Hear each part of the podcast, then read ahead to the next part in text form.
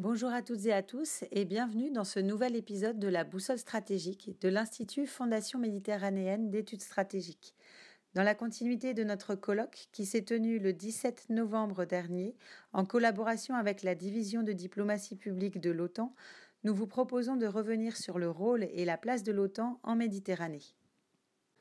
Nous recevons pour cela le contre-amiral Jean-Emmanuel Roudeluse, actuellement adjoint opération de l'amiral Isnar, commandant la zone et l'arrondissement maritime Méditerranée et préfet maritime de la Méditerranée. Pour compléter votre présentation, amiral, je précise que vous avez débuté votre carrière en 1989 pour rapidement vous orienter vers l'aéronautique. Vous totalisez plus de 2200 heures de vol, principalement sur E2C Hawkeye, ainsi que 770 appontages et 77 missions de combat. Amiral, je vous propose de répondre à une première question pour nos auditeurs. Quelles sont les opérations de l'OTAN auxquelles la France participe en Méditerranée et quelles sont leurs utilités réelles? Comme vous le savez tous, euh, la France est membre de l'OTAN depuis les, premiers jours et euh, participe bien évidemment à la plupart de ces opérations. Pour ce qui est du théâtre méditerranéen, au moment où je vous parle, euh, si je dois prendre un exemple, nous avons un, chasseur de mines euh, tripartite qui est en déploiement au sein de la SNMCMG2, ce qui est une, force de guerre des mines de l'OTAN, et actuellement déployée en mer Noire. Voilà, c'est un exemple. Donc la France participe à plusieurs opérations de l'OTAN en Méditerranée au sein des Standing euh, Maritime Forces. Donc ce sont des groupes de bateaux euh, qui peuvent être à vocation euh, de guerre de mine, comme c'est le, cas de l'exemple que je viens de vous donner. La France participait jusqu'il y a peu à l'opération Sea Guardian, mais l'a quittée il y a quelques quelques mois déjà. La France entretient un état-major de niveau tactique qui est FR Marfort, et cet état-major euh, prendra l'alerte de, commandement à la mer euh, de l'OTAN pour euh, l'année 2021. Donc c'est une alerte à cinq jours qui a été validée par le, récent exercice de grande ampleur Dynamic Mariner. Pour ce qui est de l'utilité réelle de ces, de ces missions, comme vous me l'avez demandé, elles sont évidentes en ce sens que vous avez tous en tête euh, la géographie euh, de l'Europe et de la zone OTAN. Donc toutes ces opérations maritimes en Méditerranée euh, reviennent à assurer la surveillance, la protection du flanc sud de l'OTAN. Mais n'y a-t-il pas risque de doublons et de collisions avec les opérations maritimes de l'Union européenne? Alors l'Union européenne dirige quelques opérations sur le théâtre méditerranéen également, il n'y a pas, à mes yeux, de redondance, de doublon ou de collision, en ce sens que le théâtre euh, reste vaste, euh, donc il y a entre guillemets de la place pour tout le monde et surtout euh, les opérations de l'UE et, les opérations de l'OTAN sont tout à fait complémentaires. D'ailleurs, euh, si vous prenez les deux ensembles des, nations otaniennes et des pays de l'Union européenne, il y a beaucoup de, beaucoup de pays qui appartiennent euh, aux deux. Euh, donc ce sont des, opérations qui sont, elles sont pas coordonnées, mais il y a des échanges, des échanges de, de, bon sens entre, entre ces deux opérations. donc elles sont tout à fait complémentaires et ont des objectifs qui se rejoignent. Quelle est votre perception de l'activité navale russe en Méditerranée? Représente-t-elle une menace ou une simple nuisance? Alors, l'activité navale russe en Méditerranée est active. Elle est euh, euh, donc euh, cantonnée plutôt donc à, l'est de, la Méditerranée même si on a des, transits euh, de bâtiments euh, qui rentrent et qui sortent de, Gibraltar, donc qui font des transits est-ouest, mais leur zone d'activité est plutôt en Méditerranée orientale, un petit peu en Méditerranée centrale. Ils sont actifs, euh, j'irais même jusqu'à dire que, on va dire ces derniers temps, à peu près bah, depuis que je, suis arrivé, même s'il n'y a aucun lien de cause à effet. Euh, depuis ces dernières semaines, euh, on peut dire que a, on peut noter un petit regain d'activité. Maintenant, je ne pense pas que euh, ce soit une menace. La, Russie est, une, puissance régionale qui affiche sa présence. qui respectent les règles du droit international et qui ont des activités qu'ils peuvent multiplier, varier, que ce soit pour, dans, toutes les dimensions de, l'espace maritime en géographique au, sens large. Donc, à mes yeux, ce n'est pas une menace. Il faut néanmoins garder un œil sur ce qui se passe. Il faut euh, suivre euh, euh, leurs actions. En un mot, il faut continuer à monter la garde. Mais je ne vois pas de, menace à ce stade au jour d'aujourd'hui. Et par ailleurs, la rivalité mondiale entre la Chine et les États-Unis est-elle perceptible également en Méditerranée? Cela devrait-il être un enjeu pour l'OTAN, à votre sens? Alors, la rivalité euh, Chine-États-Unis est avérée. si on, regarde le théâtre méditerranéen en tant que tel, aujourd'hui, euh, vous ne voyez pas de grands déploiements de bâtiments euh, chinois en Méditerranée. ça reste très ponctuel. maintenant, et ça je peux en parler, c'est de la source tout à fait ouverte, euh, ils sont assez actifs euh, dans le domaine terrestre lié à la mer, notamment leur investissement dans, différents pays au niveau de leurs installations euh, portuaires. mais d'un point de vue purement militaire, les Chinois ne, sont, sont, rarement présents à ce stade en Méditerranée. Voilà. Maintenant, la problématique chinoise dépasse largement le cadre de, la Méditerranée et l'OTAN en a conscience. Et pour l'OTAN, la Chine est un défi émergent. Donc euh, je sais que euh, l'OTAN réfléchit à cette problématique, mais encore une fois, c'est un défi à relever, mais qui n'est pas lié euh, à proprement parler au théâtre méditerranéen. Donc peut-être que dans, dans, dans, 5 ans, dans 10 ans, la situation sera différente, mais à l'heure où je vous parle, il y a quasiment pas de, bateaux chinois euh, en Méditerranée. Et comment évaluez-vous l'évolution de la posture de l'US Navy et de la Royal Navy en Méditerranée, deux partenaires majeurs pour la marine nationale?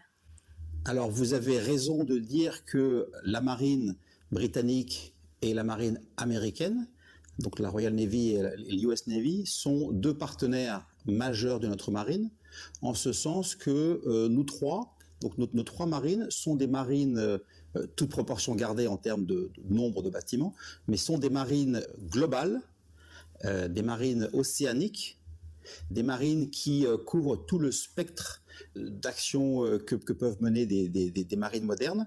Et donc nous formons à, nous trois vraiment, je pense, ce, qui se fait de mieux en termes de marine occidentale. Alors, en termes de posture, d'abord les Britanniques ma perception, euh, c'est qu'ils sont toujours euh, présents en Méditerranée. Ils s'appuient, donc on, connaît leur point d'appui à l'est et à l'ouest de la Méditerranée, donc euh, Chypre et, Gibraltar. Au moment où je vous parle, est en train de s'achever un, déploiement qu'on va qualifier d'expérimental de la, Royal Navy, qui s'appelle euh, le LRGX, donc euh, Littoral Response Group euh, expérimental, où donc il y a, un, un, task group de trois bâtiments qui aura passé deux mois en Méditerranée. Donc ils sont présents, ils sont actifs, ils font des interactions avec beaucoup de pays et ils font, mal foi, bien que n'étant pas nation à proprement parler méditerranéenne, ils font acte de présence comme nous, toute proportion gardée. Pour ce qui est de la marine euh, américaine, donc ils, sont également bien implantés euh, en Méditerranée. Ils ont, des bases, euh, des bases à plusieurs endroits. je pense à Sigonala, je pense à Rota, mais à la sud, il y, en a beaucoup. Ils sont un petit peu moins présents que ce qu'ils étaient par le passé. Pourquoi Je vais vous raconter une petite anecdote. Enfin, donc, j'ai passé plusieurs années aux États-Unis et j'étais attaché naval à Washington jusqu'à un, passé euh, proche. Et euh, à l'époque, donc c'était il y a 18 mois, euh, on nous disait le Pentagone a trois priorités la Chine, la Chine et la Chine. Voilà. Donc il y a un pivot d'intérêt des armées américaines vers l'Asie. Un pivot qui a été euh, initié par à l'époque de l'administration Obama. Et donc, euh, il n'y a pas du tout, du tout de désintérêt des États-Unis pour la, Méditerranée, mais en termes capacitaires, euh, ils déploient plutôt leurs moyens sur le théâtre asiatique que sur le théâtre méditerranéen. Ce qui n'empêche pas les Américains d'être présents dans la zone avec, avec des frégates de type Harley Burke, et ils sont surtout assez présents, même très présents dans les airs grâce à leurs avions de patrouille maritime P-8. Voilà, donc pour synthétiser, je pense que toute proportion gardée, le Royaume-Uni reste assez présent en Méditerranée et, continue ses patrouilles, et la marine américaine est un petit peu moins présente qu'avant mais est toujours active et dispose toujours de, ports-bases euh, conséquents. Vous évoquez euh, la zone.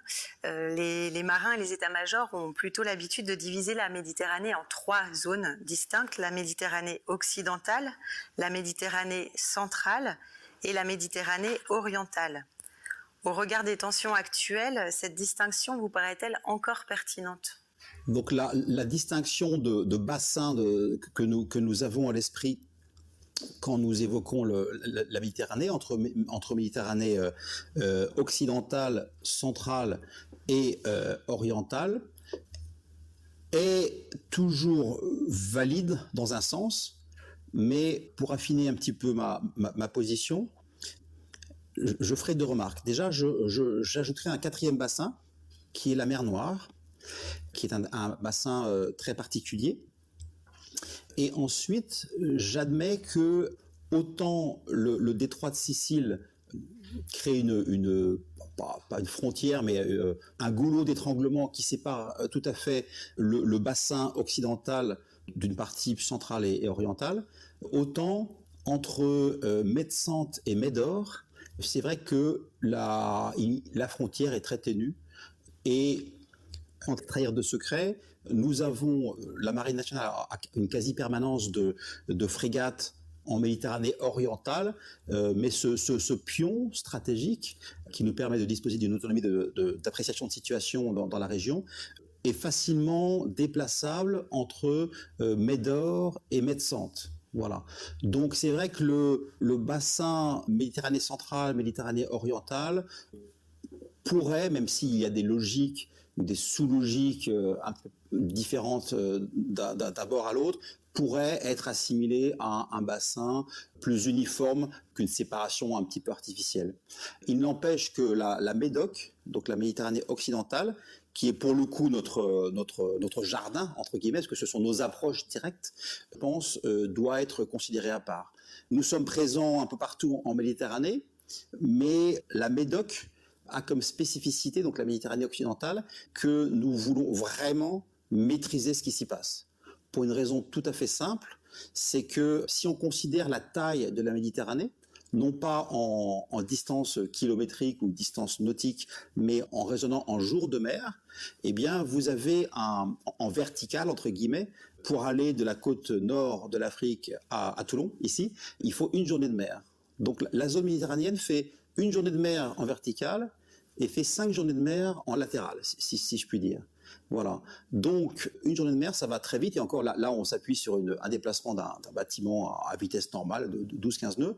Mais euh, c'est pour vous faire comprendre que nous aurions très peu de préavis, finalement, si une menace euh, se manifestait euh, dans cette zone.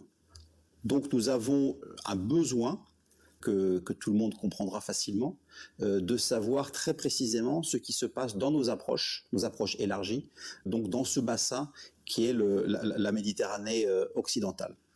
Voilà. Et d'ailleurs, à, ce titre, nous avons nos moyens propres, bien sûr, mais nous avons également euh, coopération avec, avec Espagne et Italie, qui nous donnent un petit, un petit coup de main dans, cette, dans cette tâche.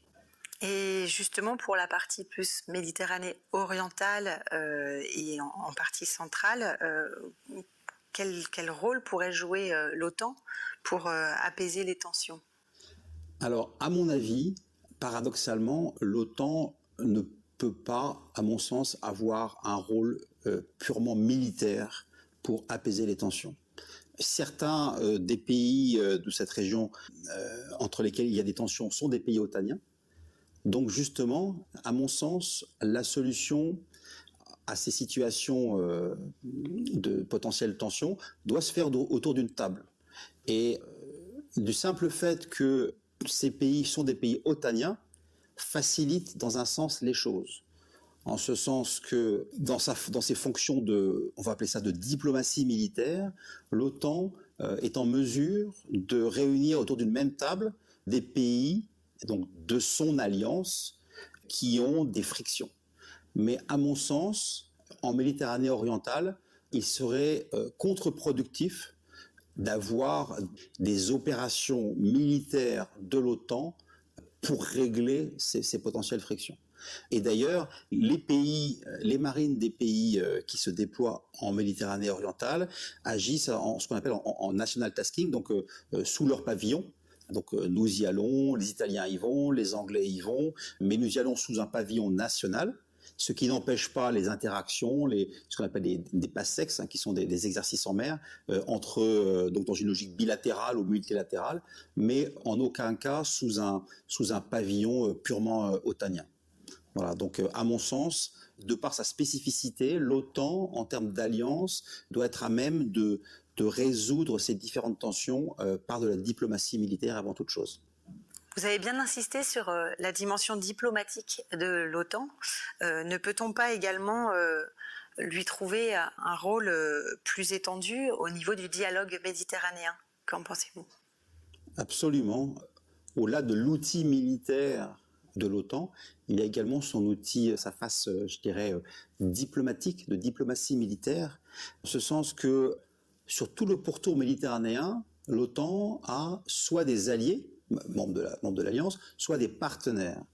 Et l'OTAN a cette capacité justement d'engager avec, euh, ces différents acteurs. Et l'OTAN a un vrai rôle diplomatique et est à même de réunir autour d'une même table tous ces principaux acteurs euh, régionaux, euh, qui soient membres ou non de, l'Alliance. Amiral, je vous remercie d'avoir euh, répondu à ces questions. Si vous souhaitez conclure, la parole est à vous. Eh bien, j'étais ravi de partager ce moment avec vous, de participer à ce, colloque à distance, entre guillemets. Euh, je remercie le FMS de m'avoir invité et je pense que euh, nous serons tous d'accord pour reconnaître l'intérêt stratégique de, la Méditerranée.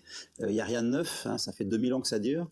Et nous savons tous que c'est une zone complexe, compliquée, une zone de flux, une zone où parfois la situation peut bouillonner un petit peu. Euh, donc je pense que ce genre de forum permet d'échanger, de mieux comprendre ce qui se passe, de mieux nous comprendre entre nous, euh, de réfléchir, de, mettre en avant tous les enjeux euh, de cette zone d'intérêt stratégique pour la France, notamment au sein de l'OTAN. Merci encore, Amiral, pour vos éclairages sur la place et le rôle de l'OTAN en Méditerranée. Et merci à nos auditeurs de la Boussole stratégique, un podcast que vous pourrez retrouver sur la plupart des plateformes de diffusion, mais également sur notre site internet fmes-france.org et sur nos réseaux sociaux Facebook, LinkedIn et Twitter sous l'intitulé Institut FMES.